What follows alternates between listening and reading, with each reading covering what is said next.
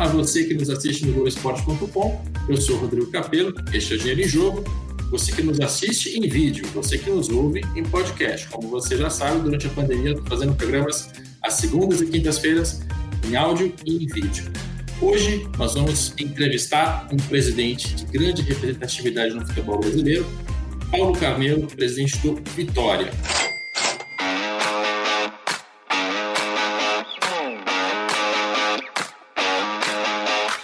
Você que está nos assistindo, ele entra na tela agora e eu já dou boas-vindas. Paulo, obrigado por aceitar o nosso convite. É, o prazer é nosso, um prazer estar com você, com o seu público e com a torcida rubro-negra em particular. Abraçar meu amigo Rafael, que você vai apresentar em seguida, e dizer que estamos aqui para falar do nosso futebol brasileiro. E como a ideia é ter entrevistas com dirigentes amparadas por especialistas, eu busquei um dos grandes especialistas de marketing esportivo no país, que também tem profunda relação com o futebol baiano e também com Vitória, Rafael Plastina. Tudo bem, Rafael? Tudo bem, Capelo? Um prazer enorme estar com você de novo, com meu querido amigo Paulo Carneiro, meu eterno presidente de um clube que abriu a porta para a minha carreira no esporte, que eu tenho uma admiração e um orgulho enorme de fazer parte dessa família também. Obrigado pelo convite. Rafael Plastina foi diretor de marketing do Vitória entre 2002 e 2003. Faz tempo, mas o carinho ainda é grande. Maravilha, isso é muito legal que o Rafael tem a experiência no clube, depois passou pelo mercado em diversas posições, teve a Infomídia. Só um detalhe, né? Rafael não, não foi diretor de marketing do clube, ele foi diretor de marketing do Vitória SA. É isso, isso faz extrema diferença. Assim como eu, Rafael, nós éramos executivos em funções diferentes na hierarquia, mas empregado de uma organização de sociedade anônima de capital fechado, a primeira do país, registrada em 4 de março de 98, e um exemplo para o futebol brasileiro, porque eu vejo hoje, 20 anos depois, nego falar em pioneirismo, eu fico, eu fico dando muita risada aqui na, em Salvador. Vitória, há 20 anos, foi SA, e não foi um SA de estudo, desculpe eu me alongar, porque vale a pena a intervenção, eu acho que o Rodrigo não sabia disso, certo? Ele foi SA até o final da década, a primeira década do século. Funcionou plenamente com SA, com conselho de administração, com, com é, é, é, estatutos dentro da, da, das, das atas de assembleia, com acordo de acionista, com sócio estrangeiro. Então, é um, é, é, Rafael foi um pioneiro, foi o primeiro diretor de marketing de uma, de uma sociedade empresária de futebol do Brasil. Até para aprofundar um pouco mais essa questão, eu nem previa entrar nesse assunto, mas o Vitória SA foi ali uma empresa naquela virada dos anos 90 para os anos 2000. Vários clubes brasileiros tiveram empresas, tiveram sócios, entraram em SAs. Esse modelo deu errado em vários lugares do país por motivos diferentes, histórias diferentes. No caso do Vitória SA, se a gente fosse explicar assim em três minutos, rapidamente, para o nosso torcedor curioso, por que não? Por que não é, prosperou? Primeiro que eu não tenho conhecimento que esse modelo tenha acontecido em outros lugares do país. Que aconteceu em outros lugares foi arrendamento da marca. A Ricks Music foi arrendamento, a ISL foi arrendamento, ninguém foi SA, nem foi limitada. Só tivemos dois casos na Bahia. O Bahia foi absorvido pelo Opportunity, mas durou muito menos que o Vitória, e foi logo em seguida ao Vitória. Tudo isso aconteceu por aquela nuvem de profissionalização que aconteceu no futebol brasileiro no final do século, né? que gerou aquela famosa CPI do futebol, uma devassa dos clubes feita pelo Banco Central em função de transferências, devassa da CBF, né? e, e daí o Vitória, que já era SA sem sócio, desde março de 98, que essa era a mentalidade da instituição, que continua até hoje, né? Ela apenas foi ao mercado, encontrou um advisor, como o processo de fusão e aquisição tem que acontecer. Buscamos um advisor, que foi o Chase Manhattan. Imagine, o Vitória, na época, tinha como advisor o maior banco do mundo. Aí é uma história que vem de uma palestra que demos na Gazeta Mercantil de São Paulo, onde atraímos uma série de, de, de profissionais do, do, futebol, do marketing. Certo? Entre eles estava a figura de Edgar Diniz na minha frente, E vocês sabem quem é Edgar Diniz. Uhum. Edgar Diniz era um profissional de um banco chamado Patrimônio, que foi absorvido pelo Salomon Brothers, que foi absorvido pelo Chase. Então, o contrato que o Vitória assinou em seguida à palestra com o Banco Patrimônio, onde Edgar era um dos representantes. Bom, daí a história cresceu, né? Edgar criou uma empresa de multimídia que nasceu na mesa do presidente do Vitória. E daí a Liga do Nordeste. A história da Liga do Nordeste nasce dessa participação, desse relacionamento que nasceu entre o Vitória, através de mim, e a Top Sport Venture Capital, através dos, dos, de Edgar, de Leonardo e de Carlos Moreira, certo? que eram os proprietários de uma empresa de marketing que, através dos, dos direitos de televisão do Campeonato Nordeste criado por nós, se transformou no médio prazo numa empresa de multimídia que foi absorvida pela Tuna, Tana, que hoje está muito em, em, na mídia em função da, das, das questões contratuais, e, e, e, o Vitória estava presente nesse momento histórico da convergência da mídia com o futebol brasileiro. Mas, mas por que deu errado, no fim das contas? Porque hoje o que a gente errado, sabe do Vitória SA... Não deu errado. A questão é de que havia um contrato de venda de ações, de compra e venda de ações, de subscrição, e os argentinos passaram por uma crise na área de varejo muito grande, uma crise cambial, e esse fundo, que era um fundo de varejo, que era dono do Palácio da Moda na Argentina, dono do sorvete Fredo, do, dono do chocolate Savana. Então, eles estavam de, das empresas de, de, de eletroeletrônicos da Argentina, eles sofreram o baque daquela crise cambial e era um fundo de 5 bilhões de dólares anual que desceu para 500 milhões. E, consequentemente, tanto o Vitória quanto o Quilmes, que foi o primeiro clube que eles absorveram na Argentina, certo? sofreram o impacto daquela crise cambial da Argentina e por isso que a sociedade não, não seguiu o seu rumo normal. Não tem nada a ver o modelo com o resultado, sem fazer a contextualização. Rafael Plastina quer acrescentar alguma coisa sobre aquele período antes de não, voltarmos é, ao presente? Aqui, eu estou aqui fazendo uma, uma lembrança histórica e eu me lembro bem desse período, foi justamente quando eu entrei com aquela expectativa máxima de fazer parte de de um, de um modelo novo, de uma expectativa nova para o futebol brasileiro.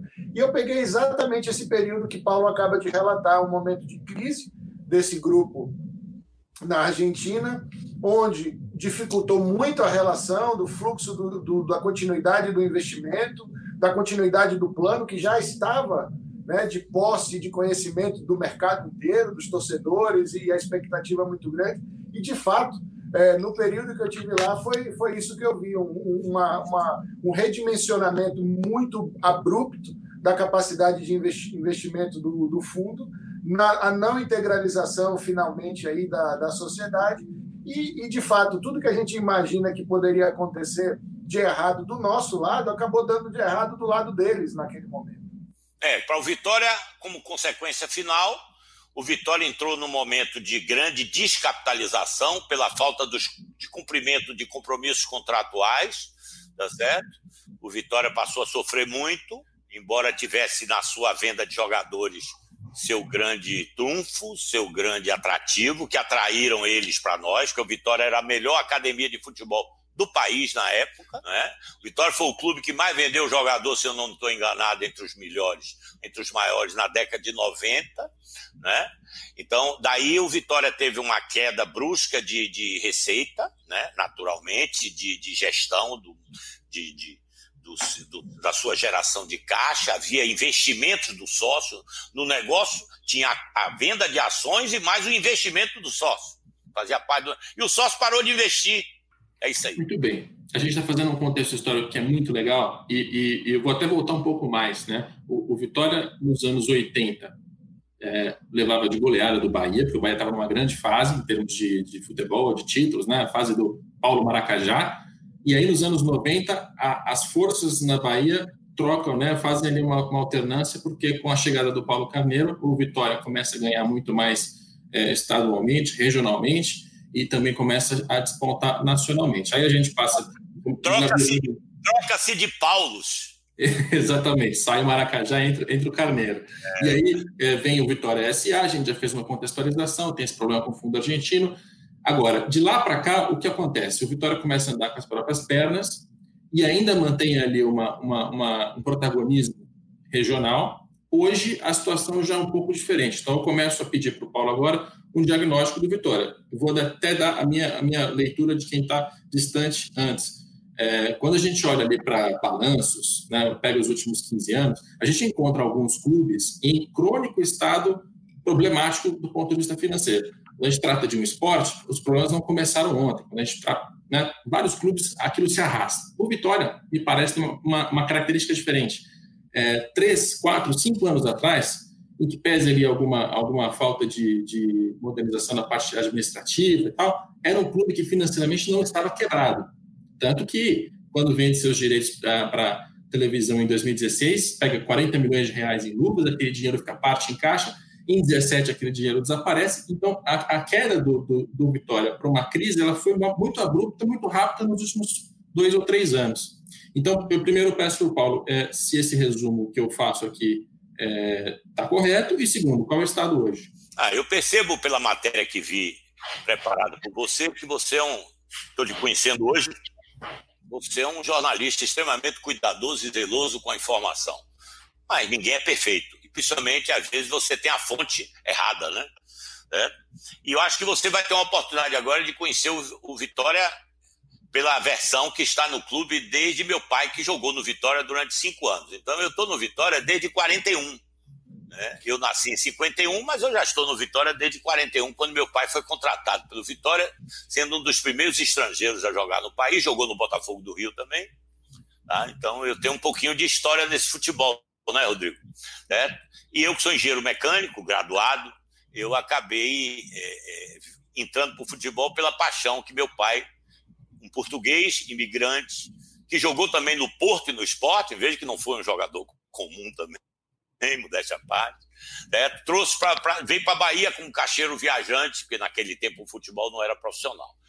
Objetivando sua pergunta, o Vitória, durante a década de 90, foi todo SA. Mas até a minha saída ele era SA plenamente. Essa história de publicação que eu vejo você hoje criticar o Vitória que publicou seu balanço em junho e não no último dia útil do mês de abril, como manda a lei das SAs, tá certo? Eu dou muita risada porque na minha época, de 2000 a, até 2005, o Vitória publicava seus balanços rigorosamente por ser um SA. Então, eu, eu, eu quero lhe dizer que nós já temos essa tradição de disciplina, de hierarquia e de, e de mente corporativa, certo? E não o presidente personalista, como, como às vezes eu vejo na mídia, certo? Tanto é que no Vitória SA eu não era o presidente do clube. Eu renunciei para não ter excesso de poder político, se você não sabe, e virei só um executivo contratado. A diferença é que eu era executivo no cargo de presidente e o Rafael era um executivo no caso de gerente de marketing. Mas nós éramos assalariados, normalmente assalariados. Então veja que eu, tô, eu fui assalariado do Vitória durante cinco anos, certo? O que aconteceu com o Vitória é que o futebol brasileiro, o futebol mudou. E eu acho que o Vitória não acompanhou essa mudança. Os números mudaram, certo? Eu me lembro que em 2005, quando eu saí, a diferença de direito de televisão do Vitória para o São Paulo, que era o clube top da época, era 2 para 1. Um. Eu era um clube rebaixado. E o São Paulo era o top. Então dá para você hoje fazer a diferença entre a receita de televisão de um clube emergente da segunda divisão para o Flamengo. Essa diferença dá quanto? 10 para 1? Então, por aí você já, já verifica, se você hoje não tomar cuidados na gestão, a pancada é muito forte. E tem uma coisa que eu aprendi com o Edgar Diniz, que as despesas se refletem no mercado global e as receitas se refletem no mercado local. Edgar me ensinou isso há muitos anos atrás, eu nunca esqueci. O que, é que quer dizer isso? Que quando na época a gente brincava, eu Edgar, estou lembrando de Edgar porque foi ele que me falou isso. O Rivaldo do Barcelona, o salário dele refletia no, na folha do Vitória. Mas refletia muito menos porque a mídia não tinha essa explosão que tem hoje. Enquanto que hoje, os clubes médios têm que contratar jogador para jogar na Série A de 100 mil reais por mês. Um clube que quer se manter na Série A hoje, Rodrigo, precisa ter um orçamento de 200 milhões, senão ele é visitante da Série A. E o Vitória, para poder ficar na Série A, na minha época, ele formava jogador. Porque eu não acompanhava essa política de salário. O Vitória parou de. O Vitória continuou formando, mas parou de revelar. Passou a voltar a ter time de aluguel. Ora, se você tem um orçamento pequeno, você contrata jogador grande ou pequeno? Pequeno, mas às vezes o salário não é pequeno. Por causa dessa, dessa teoria que, que o Edgar de mercado, que o Edgar um dia me ensinou. Não é verdade? O que aconteceu com Vitória? Enquanto o Vitória teve bons resultados regionais, nessa mesma década inicial do século, o Vitória não conseguia ter resultados nacionais, porque não tinha projeto de futebol. Que na sua reportagem que você faz críticas óbvias e construtivas sobre a situação financeira do Vitória, você esquece, você perguntou, é, como é que você chama? É, prejuízo suicida né? É, passivo suicida. Se você não cuidar de. Não disse isso, não, Paulo. Eu não disse isso, não. Peraí, peraí, vou explicar. Vou explicar. Você quer dizer o seguinte: se eu só reduzir custo e não pensar em crescer. Austericídio. Austericídio. Isso. Austericídio demais. Mas o Vitória hoje tem projeto de futebol. Talvez lá atrás não tivesse projeto de futebol. Certo? O Vitória hoje tem 14 jogadores da base já no time principal. Quando eu entrei no Vitória, tinha um. Então, essa faz uma diferença se você quiser amanhã subir e ficar. O projeto do Atlético Paranaense, certo? que quando começou, o Vitória já fazia isso há muito tempo. Né? Então, com todo respeito ao Atlético, é onde eu trabalhei e prestei serviço como profissional. Então, eu quero lhe dizer de que o que aconteceu com o Vitória foi isso. Chega um momento que chegou a democracia. Se é que eu entendo isso como democracia, que eu acho que não é democracia coisa nenhuma. A cada três anos muda o presidente. Parece que é democracia, né?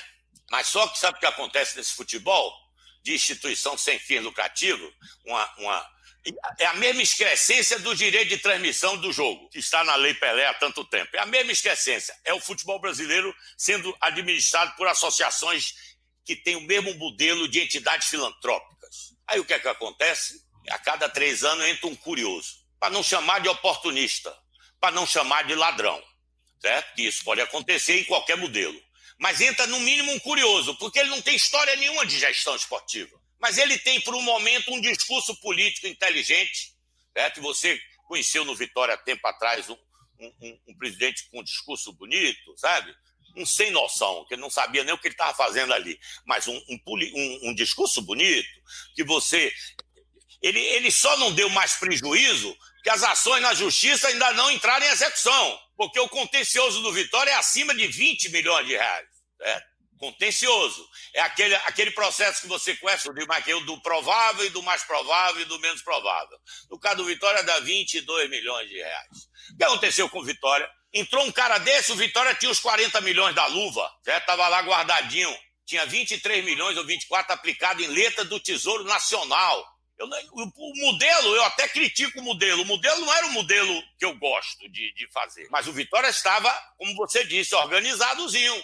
Foi a final da Copa do Brasil, com meu querido amigo Alex Portela. Foi, ganhou campeonatos regionais em grande quantidade, mas não, não era um clube nacional ainda. Tanto é que em 2010 ele caiu para a segunda divisão, mesmo estando na final da Copa do Brasil. Então havia um problema de, de modelo, certo? Muito claro isso aí certo? Sem tirar o mérito dos dentes. Mas o Vitória, o que aconteceu? Entrou uma turma que queria ser campeão da Copa Brasil. Em janeiro se falava, quando entraram, que ia ser campeão da Copa do Brasil no torneio mata-mata. O que aconteceu? Em seis meses eles detonaram 30 milhões de reais. E aí, quando você vai olhar o balanço, para os incautos, diz assim: a Vitória teve pouco déficit. Sim, teve pouco déficit operacional, porque tinha 40 milhões no caixa mas ele teve um estouro de orçamento de quase 40 milhões, que é bem diferente, não é verdade? Certo? Quer dizer, o Vitória ficou sem caixa nenhum e com um orçamento é, absolutamente deficitário. Então, foi isso que aconteceu no Vitória. E, e, e, a outra gestão que entrou, em vez de tomar decisões duras, como nós estamos tomando agora, não, manteve o mesmo status quo de 2017. Não teve como fazer mais prejuízo, porque não tinha mais como gastar. Mas como tinha ainda o direito da televisão, continuou tendo um orçamento de 100 milhões de reais. Certo? Mas esse orçamento foi embora com 30 e tantas contratações. Não é? Em 2017 foram 40 e tantas. Então, eu acho que eu expliquei um pouco. Hoje o Vitória contratou até agora, acho que 10 jogadores, ou 11. Certo? E essa vai ser a tônica: cada vez contratar menos e cada vez formar mais em melhor qualidade. A pessoa que você se, se refere, Ivan de Almeida, correto? E, e o outro, Ricardo Davi. Ricardo Dois Davi. sem noção. É. É, Esse mais então... polido. Esse com a conversa mais bonita, certo? O outro, um zero à esquerda, que não sabia nem onde ia futebol. Professor de eletrotécnica da Escola de Eletrotécnica Federal da Bahia, queria ter do Vitória, né? Deu, deu, deu no que deu, né? Acordava às, às 5 horas da tarde e ia no Vitória, né? Então, deu no que deu. Mas não foi só isso. O modelo, o Vitória virou, teve um momento de socialismo, sabe? Está muito em voga nesse país do politicamente correto, certo? O Vitória começou a criar comissões para administrar o clube. Você imaginou? O Vitória vivia. Eu mandei embora 70 pessoas, Rodrigo, e, e não conseguimos equilibrar o clube ainda. Imagine o que tinha de gente lá batendo cabeça com cabeça. Tá certo? Você me fez uma crítica construtiva, e eu agradeço, dizendo que eu estava passando minhas notícias todas pelo meu Twitter. Sabe por quê? Porque o Vitória não tinha comunicação nenhuma. Zero. Agora sai tudo com carta para os sócios. Toda arrumadinha, institucional. Tudo feito pelo clube, não pelo presidente. Certo? O presidente fez no momento que ele precisava fazer. Aí tem que contextualizar o que eu encontrei no clube, ou seja, nada de, de modelo, de gestão, nada.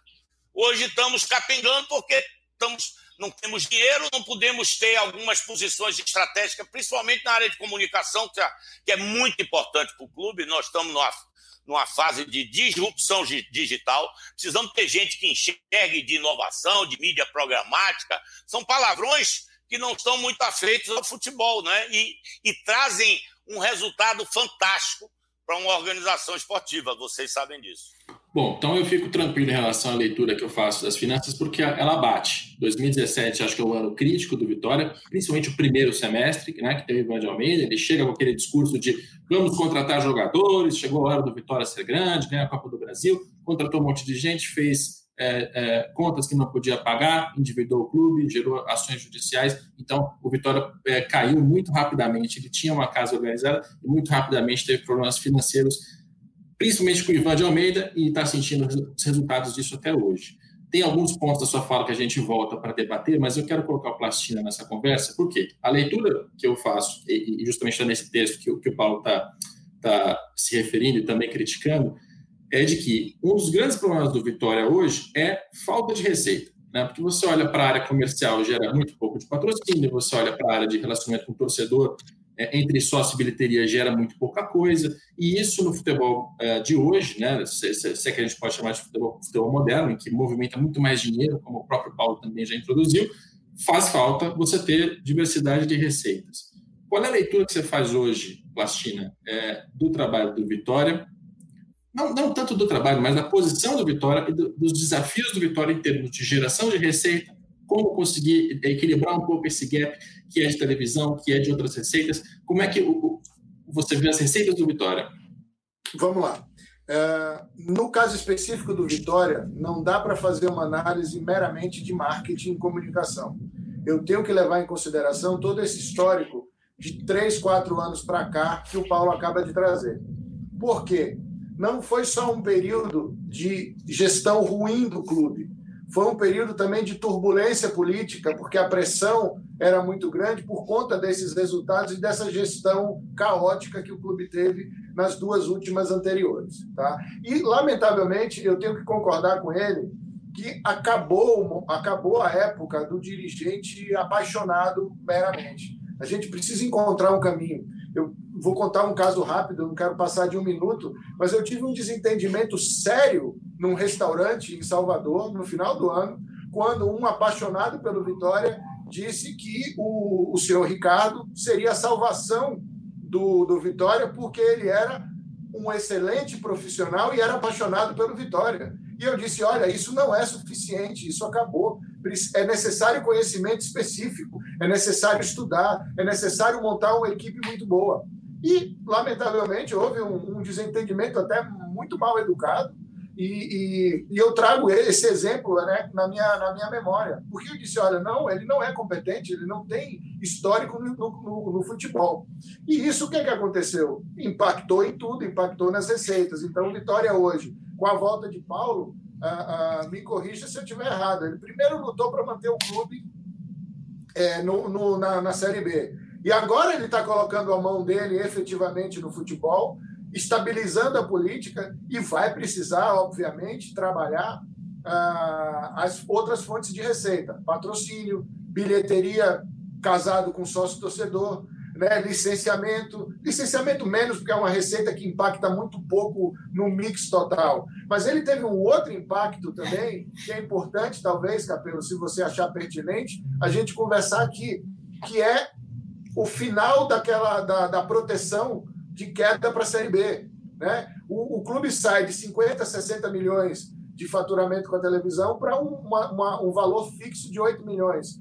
É, Isso é um crime. Sabe, não dá. É, é preciso, é preciso se pensar sobre isso, não para proteger ou premiar um clube que cai, nada disso, mas é porque ele tem um plano, tem jogadores em plantel, tem investimentos, tem equipe de trabalho, porque se você perde essa receita, você mexe em toda a gestão. E essa gestão vai impactar nas fontes de receita de marketing e comunicação. Ele toca num ponto uh, que é o digital, que é gerar conteúdo digital, que aí a gente precisa conversar com um pouco mais de calma, porque isso precisa de gente efetivamente. Isso precisa, é... isso precisa de, de, gente qualificada, precisa de equipamento, isso. precisa de gente pensando estrategicamente o tempo inteiro. É tirar uma foto do treinamento, é fazer uma, uma, uma entrevista com o jogador saindo do treinamento, chegando, mostrar as instalações do clube, todos esses bastidores e treinamento que o clube ainda tem direito ou tem direito de usar, isso demanda, demanda inteligência, demanda experiência. É, não pode tirar uma foto de um jogador sem um backdrop, sem um enquadramento, sem uma qualidade. E isso vai nas redes sociais, isso vai gerar engajamento, isso vai gerar novos, novos seguidores e assim sucessivamente. Isso atrai também o patrocinador. Então, esse mix do Vitória ele está efetivamente desordenado, desequilibrado, especificamente por conta desses quatro, cinco anos, e eu tenho certeza que o presidente vai, na medida que puder, o mais rápido possível, mexer radicalmente nisso para que a coisa volte aos poucos. E, por fim, o campeonato tem que voltar, porque ele precisa voltar a faturar o match day, o dia a dia, Agora, se eu deixo uma mensagem para o torcedor do Vitória, não aquela coisa louca que a gente ouve aí, repercutiu agora com aquele um real, aquela coisa assim, contribuir, mas é hora do torcedor, não só do Vitória. É, isso aí eu é, não, isso não existe. Isso é, foi um. Foi um, foi um a, mal... a marca do clube não tem preço. É, tá? não, foi um mau momento. Foi um mau momento. Mas é a hora, sim, do, do torcedor ele acreditar no clube, ele entender, até fazendo uma referência a, a palavra que você usou na matéria, como é o nome? É suicídio, como é que chama? Austericídio. É, austericídio. Esse austericídio pode se virar positivamente para a gestão uh, sua, Paulo, porque o austericídio, primeiro, ele está te elogiando, porque você está sendo austero, e depois ele está é. dando uma interrogação, que pode ser um suicídio. Então você vai ter que, em algum momento, investir. Mas antes de investir, você está sendo austero, ou seja, você está mostrando para a torcida que está tendo, de novo, aquele amor, aquele carinho, aquele cuidado em termos gerenciais com o clube. Então, eu convoco aí a torcida do Vitória que ela compareça efetivamente para ajudar o clube a equilibrar um pouco mais as receitas e que a gente volte para a Série A o mais rápido possível. É, eu queria fazer Diga, pode falar, Rodrigo, fica à vontade. Eu te passo a bola num instante, é só para a gente. A questão do paraquedas a gente volta em seguida, porque é muito importante e tem conexão com a história de televisão que eu quero ter aqui com vocês. É, sobre o, o, texto, a falta de receitas, me parece, é o maior problema do Vitória, mas também há mais. E o torcedor que leu o texto e leu até outros textos, talvez tenha achado que peguei leve com Paulo Carneiro. Mas por quê? Não dá para exigir de um presidente ou de qualquer gestão nova que chega que aumente as suas receitas numa disparada, de uma hora para outra, porque você tem que refazer a confiança com a torcida, tem que refazer a credibilidade com o mercado, você tem que ir atrás de patrocínio. Não está nada fácil ir atrás de patrocínio não. hoje em dia. o país não está numa situação econômica em que você pode esperar é, ingressos caros. É muito complicado fazer dinheiro de uma hora para outra. Então, a primeira atitude que o Paulo podia tomar era gastar menos. Aí eu olho todos os números do balanço e o que eu encontro?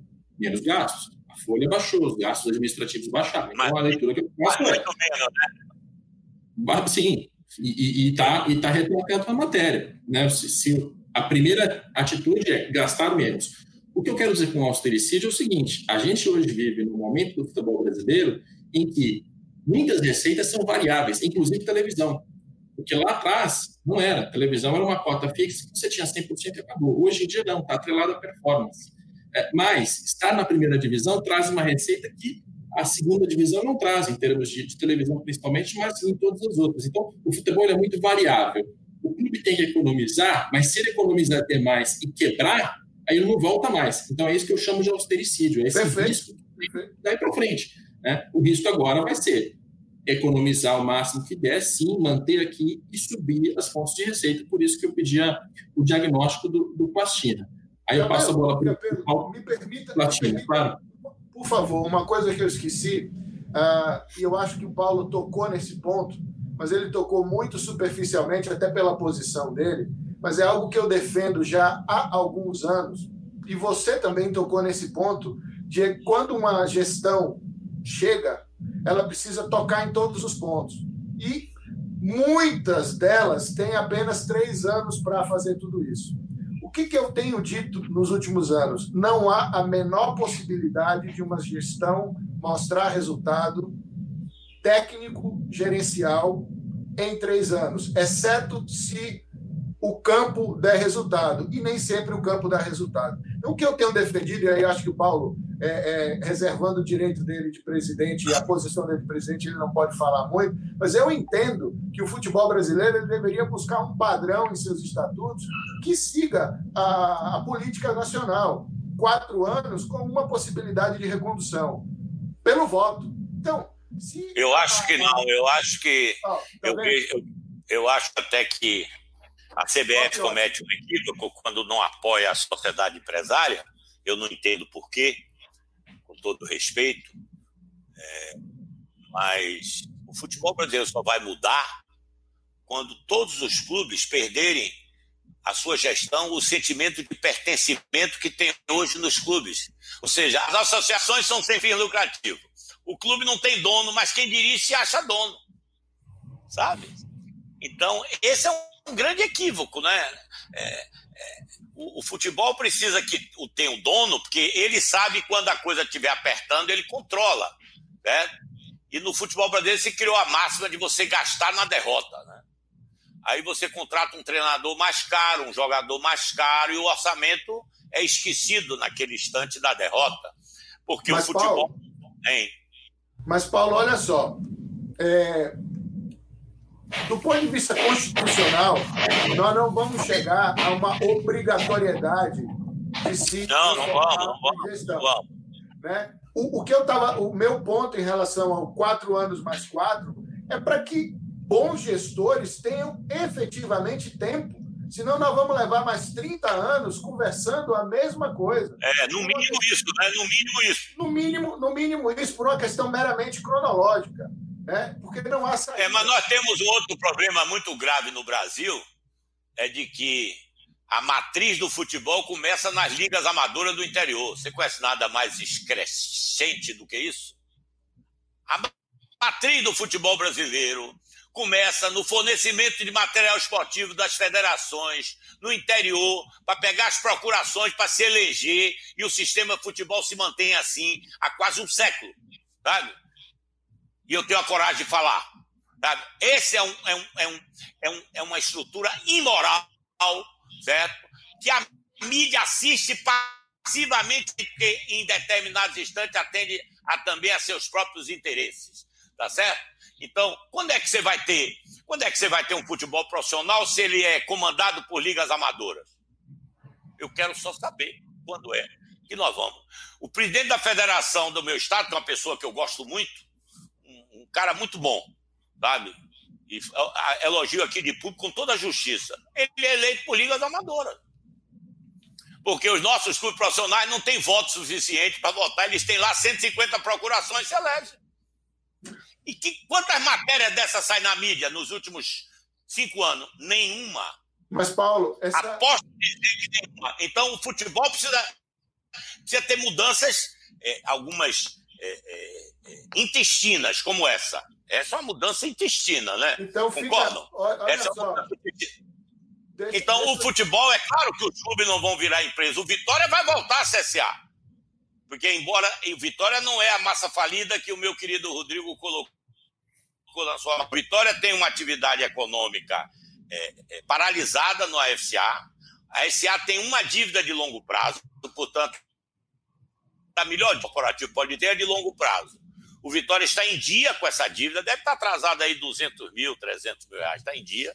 Portanto, a SA hoje, se fosse atraente, se fosse buscar no mercado um investidor, certo? a nossa SA está privilegiada, porque no exigível de longo prazo ela tem lá 82 milhões, 83 milhões. No curto prazo é zero. Porque agora nós fizemos um manejo de tirar 37 milhões que estava na SA, Rodrigo deve ter visto, e colocamos no clube. Não são dívidas, são dívidas contábeis, certo? Que não, não, não repercutem no, no, no caixa do clube e, e, repercutem relativamente no orçamento, né?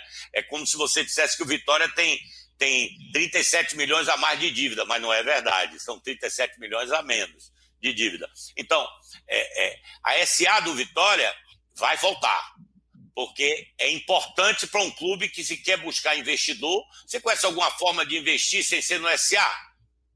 Quem vai botar dinheiro numa instituição que não tem dono? Nem um banco bota para emprestar o dinheiro, nem se ele for o dono da conta dos clubes, ele não bota o dinheiro porque ele não tem a quem cobrar. Então, o futebol que a gente fala de profissionalismo, onde a estrutura é amadora, não, não, nós estamos nós estamos ainda longe do, do melhor cenário, né? Isso Agora, eu quero deixar.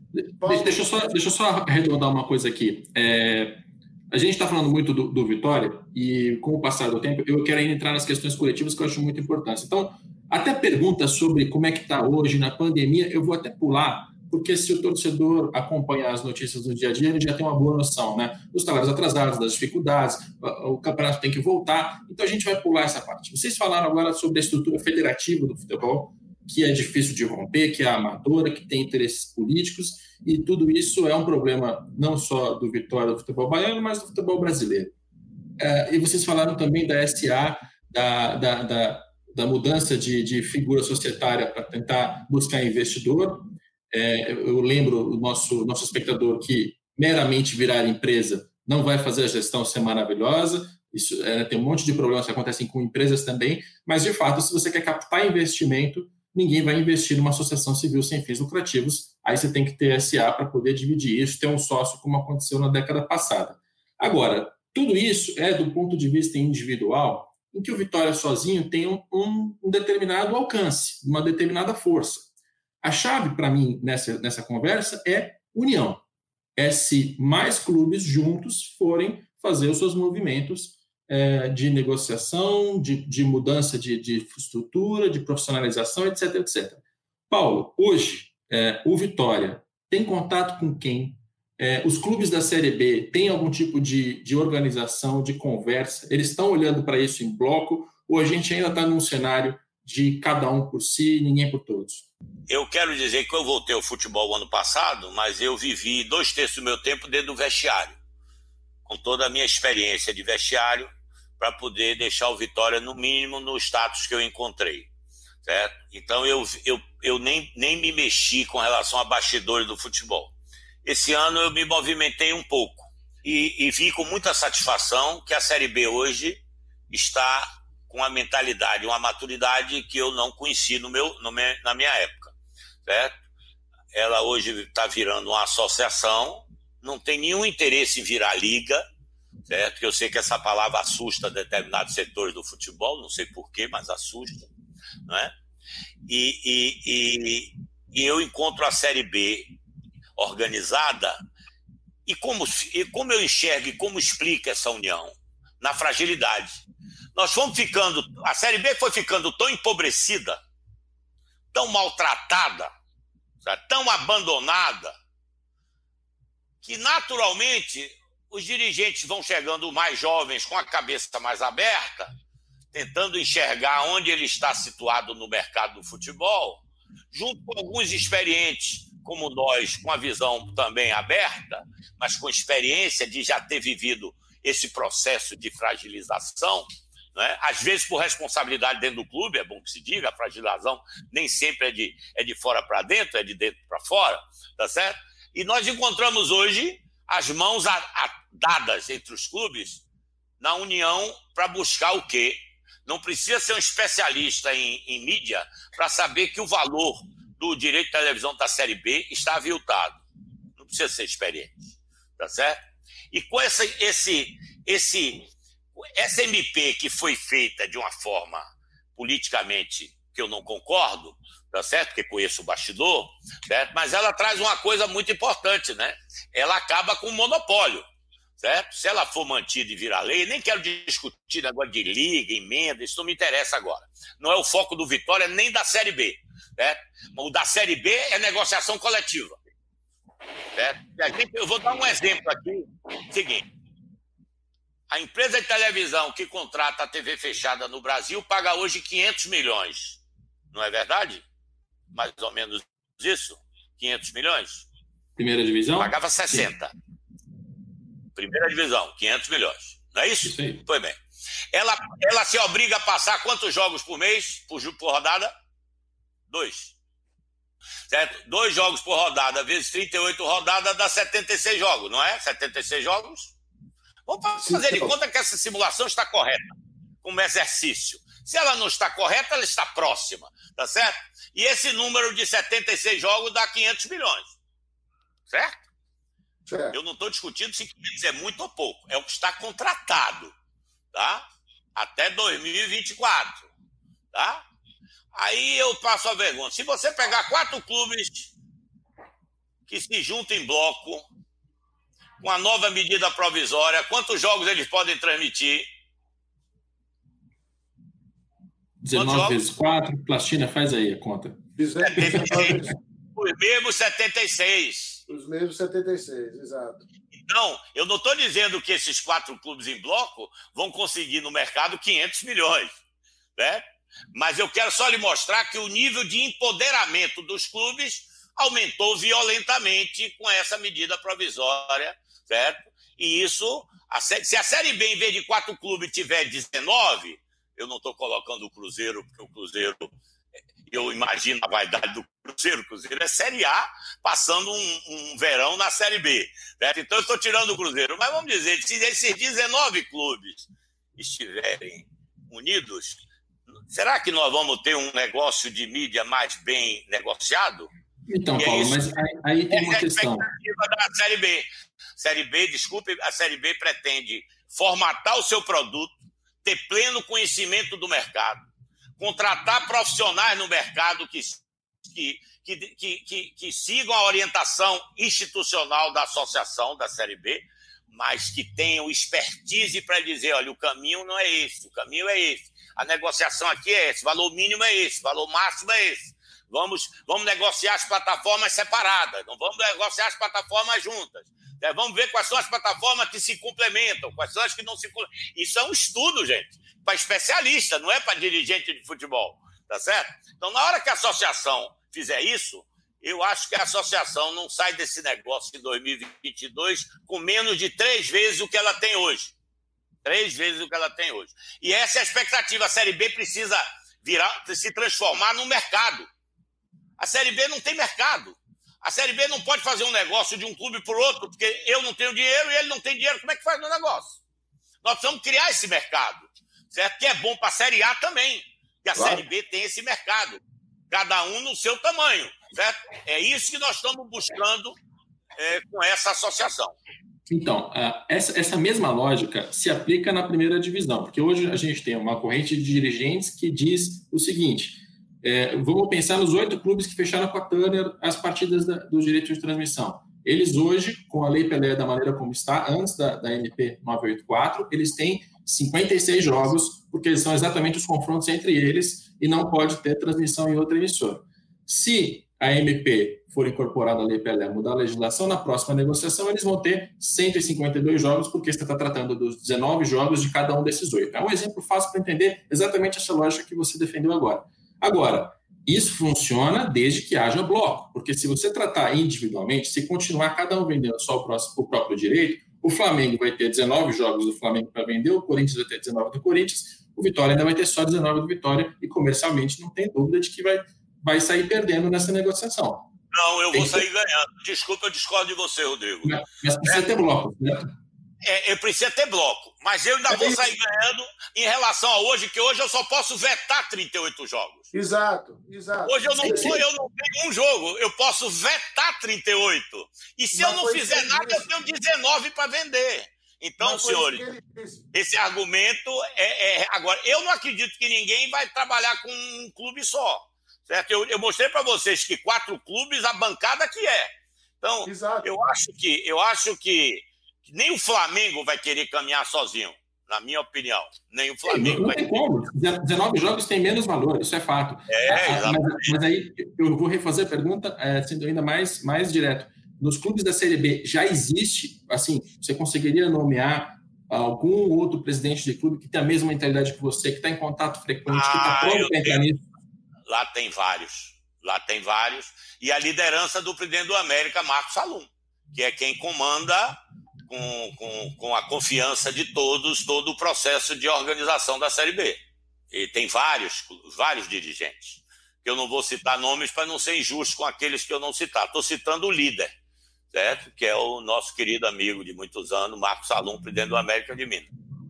Plastina, tem que ser em bloco, né? Porque nessa estratégia, ou você acha que eu estou lendo errado a situação? Nessa estratégia, não. se você entrar com os seus próprios direitos, você está ferrado. Não, você, vocês no final estão falando, vocês no final estão falando a mesma coisa. A, a MP, na minha visão, agora depois, é, eu, queria, eu queria estender um pouco esse raciocínio para poder amarrar o que vocês dois estão pensando aí. Duas semanas depois da MP, quais são as conclusões que a gente pode chegar, sem ser muito especulativo, coisas que são plausíveis? É, ela foi, talvez no momento e na forma Errado? Talvez, errada, talvez. Mas ela não é ilegal. Eu chequei isso. Há julgados na, no Supremo Tribunal Federal que mostram que o presidente ele pode tratar sobre esse tema por medida provisória. Então não há ilegalidade. A minha leitura hoje é que ele fez uma provocação, tá?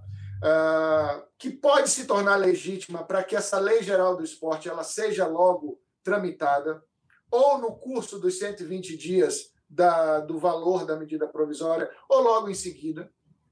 Uh, eu acredito, é, e aí gerou uma discussão muito grande no mercado e um medo, que eu, tô traz, eu vou trazer para vocês agora uma cadeira que a gente não analisou ainda no mercado.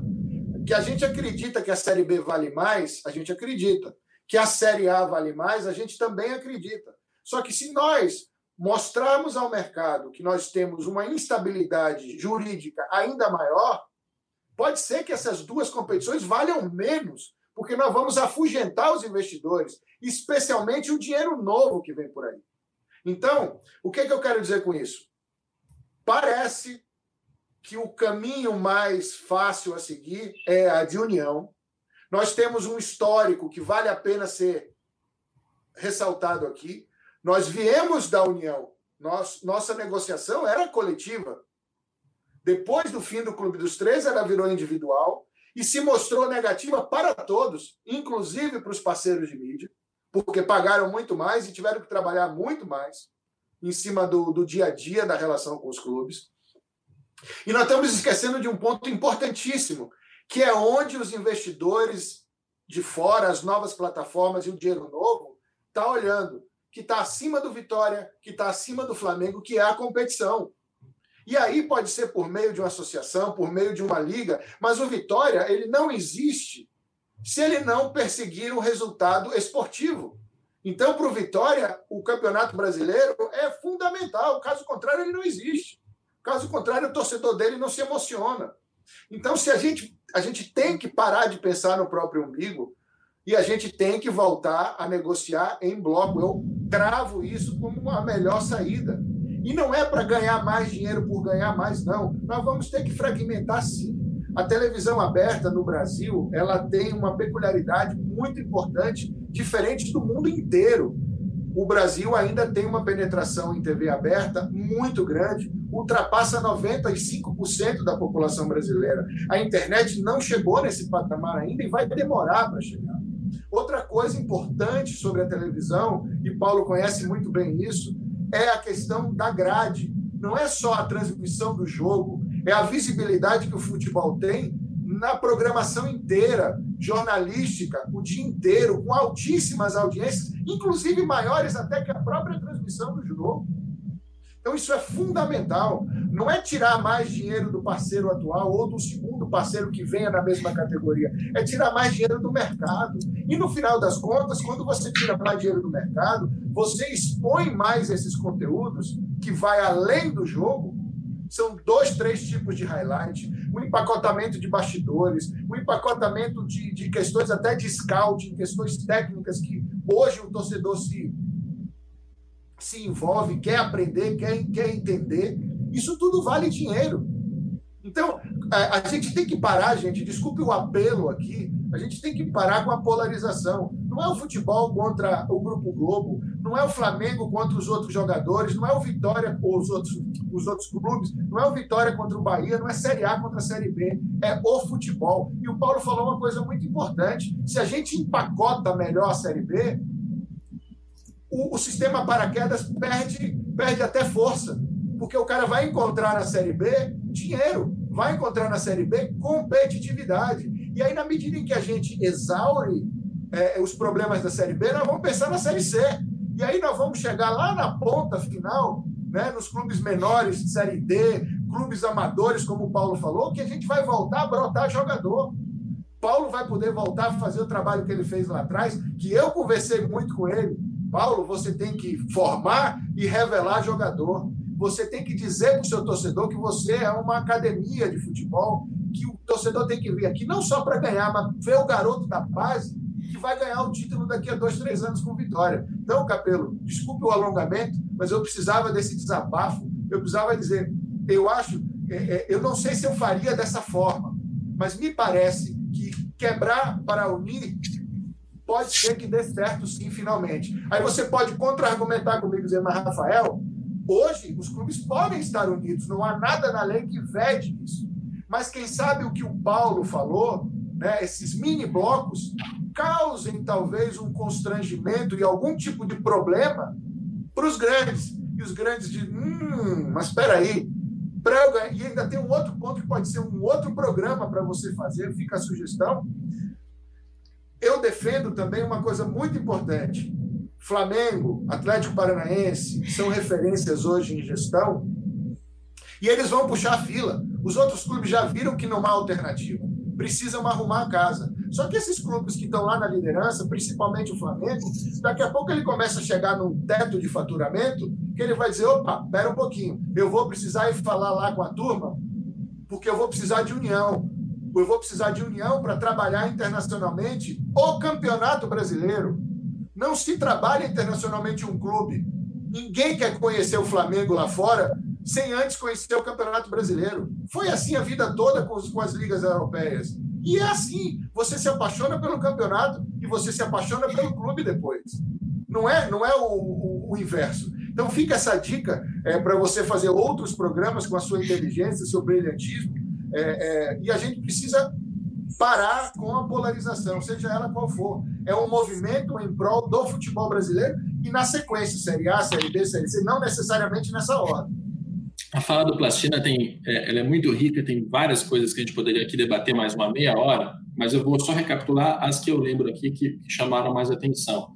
É, primeiro, polarização. É, as pessoas têm que entender que todas as discussões que estão ocorrendo na real política do futebol brasileiro, elas estão ocorrendo mais para que as partes envolvidas tenham uma posição mais privilegiada na hora de uma negociação, é muito mais comercial do que é, uma briga ideológica, não é, um monopólio. Assim, uma coisa é você tentar quebrar esse monopólio agora para entrar numa, numa, negociação com melhor capacidade de, de barganhar, de trazer um concorrente, de trazer alguém que não está na mesa para tirar mais dinheiro. Isso é comercial, isso faz parte. Se o futebol brasileiro fosse intrinsecamente contra o monopólio, ele não estaria no monopólio há 30 anos. Né? Não é ideológico, não é ideológico, é comercial. Então, é, acho que esse, esse, é um recado bem legal. Outro, é, o, que, o que me chama a atenção nessa conversa é, é os clubes não se uniram até hoje. Por que se uniriam agora? E esse é um ponto que a gente não pode desconsiderar nesse debate. Né? Que, que, comercialmente o bloco vai ter alguma força maior, me parece também que sim. É, a gente está muito preliminar ainda para tirar conclusões é, definitivas, mas me parece que sim. Agora, se não tiver união, se o, se o Paulo não se entender com o Benitani, não se entender com o Salom, não se entender com o Landim, com o Gagliotti com o André Sanches, no fim das contas, pode sair pior do que, do que já está. Porque é, essa desunião afastou o brasileiro de uma série de, de interesses coletivos. Né? E, eu espero que, com a, com a, gente debatendo mais isso, eu acho que o MP pelo menos trouxe essa vantagem, discutir um monte de problemas da MP, mas ela trouxe uma vantagem, o assunto está na mesa. Estamos falando disso novamente. É, na realidade, nós estamos debatendo. Muita gente está pensando em debater a venda coletiva ou a venda individual, não é? Mas o debate maior não é esse. O, maior, o debate maior é o direito do mandante versus o direito dos dois clubes. Esse é que é o debate. O resto é consequência. É, nós temos que ver quais são o leque de vantagens e desvantagens que tem de um em relação ao outro. Né? E me parece evidente a vantagem do direito do mandante. Agora, se o direito do mandante vier, como nas ligas mundiais, mais importante, acoplado com a negociação coletiva, que tem a ver com essa união que você está falando, Rodrigo, é, com certeza os resultados financeiros serão muito melhores. Né? A única diferença no futebol mundial, na meca do futebol, é Portugal é que lá não é negociação coletiva e é direito do mandante. E, mas, de qualquer e, em, termos, em termos de desequilíbrio, é um desastre, porque Benfica e Porto monopolizam o mercado inteiro e acabou. Né? Por isso, por isso. Mas com certeza o, o, o médio lá, como ele é do mandante, ele sempre vai arrecadar alguma coisa, aguardando que eles se entendam, se unam. Quer dizer, se não se unir, não é que seja pior, porque aí é uma visão pessoal. Não tem nada pior do que o que temos hoje. Tem nada pior do que o que temos hoje. Eu, eu participei do Clube dos 13, eu sei exatamente como era a condução daquele negócio lá. Né? Então, então é, há um avanço, há, mas nós precisamos complementar o avanço, e por isso que a Série B fez uma emenda né, única, mostrando a união, pedindo a negociação coletiva. Não pedimos mais nada, não tratamos de mais nada e não queremos tratar de mais nada, só de negociação coletiva. Aí já vamos experimentar um grande avanço.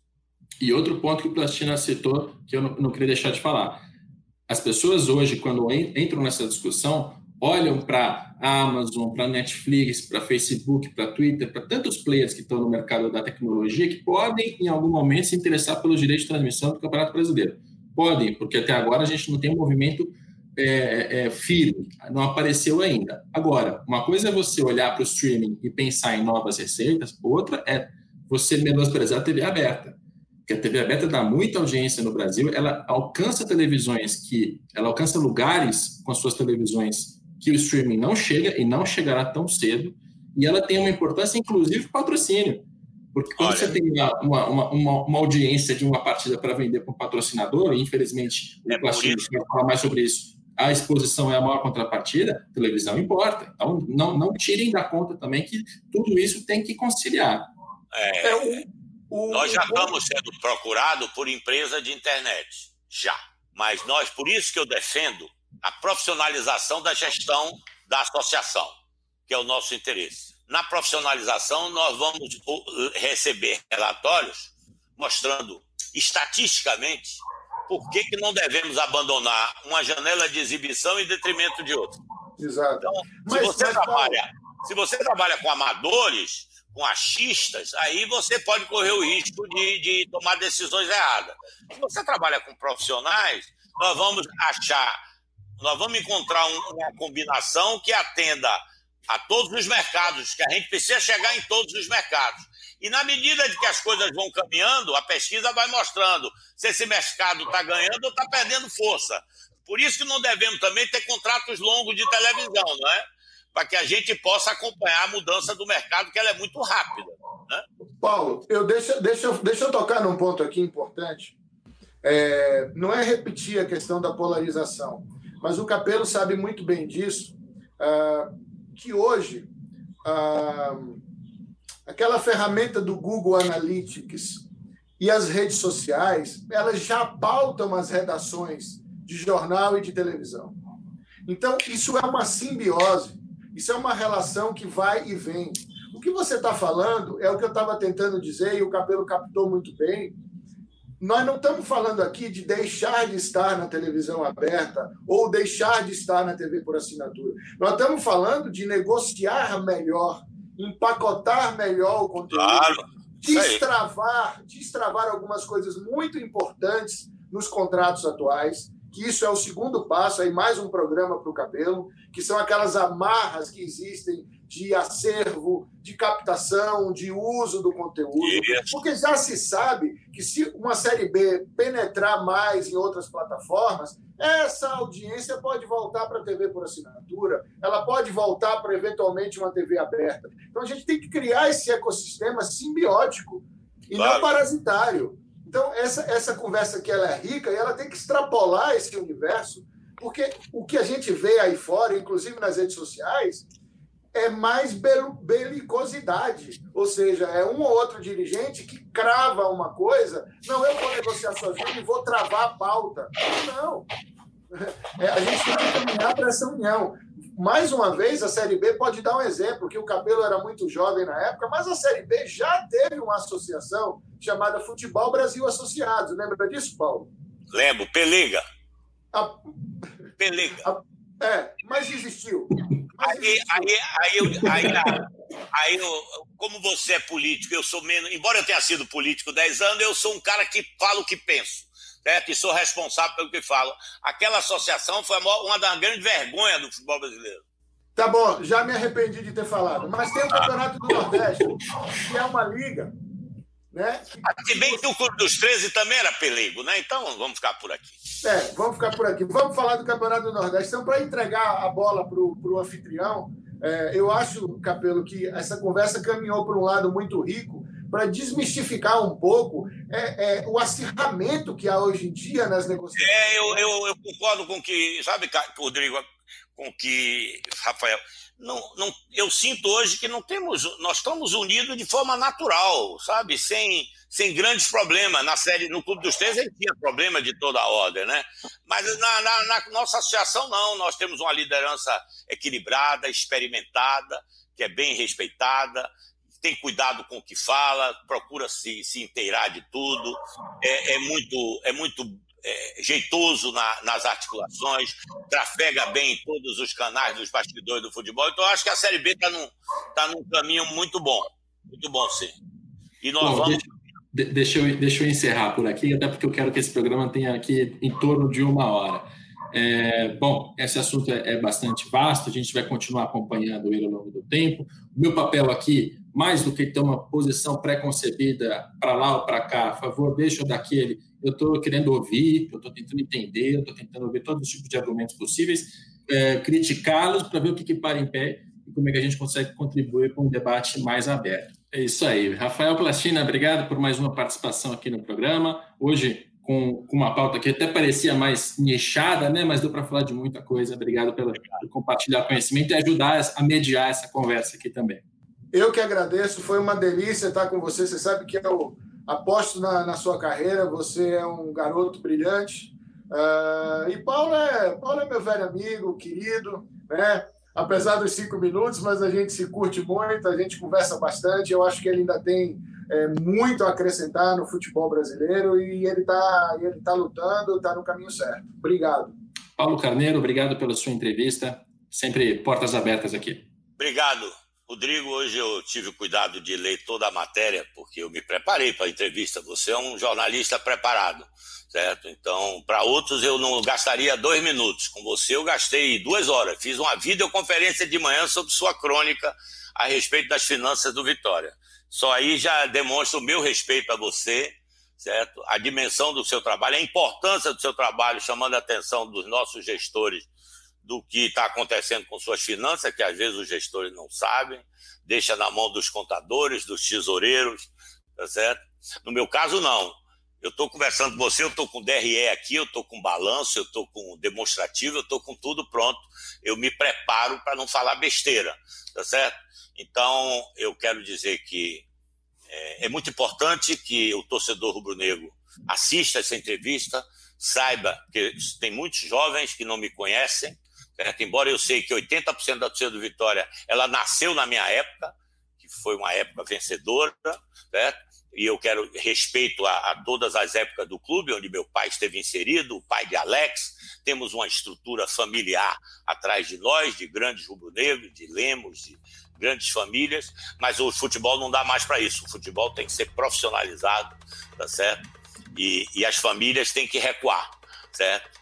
E tem que virar torcedor de camarote, dependendo do dinheiro. De, e o futebol tem que ser dirigido por expertises, por especialistas. E o futebol brasileiro ainda está longe disso, muito longe. O futebol, que a Liga Amadora ainda elege o presidente da CBF. E o futebol, onde, para fazer uma decisão, você convoca os 20 clubes para uma reunião para tomar uma decisão de 15 minutos, nós estamos muito longe do verdadeiro profissionalismo que o futebol precisa. Obrigado, um abraço para vocês. Maravilha, eu vou aqui mudar a disposição da tela para me despedir. Muito bem, esse é o nosso dia em jogo.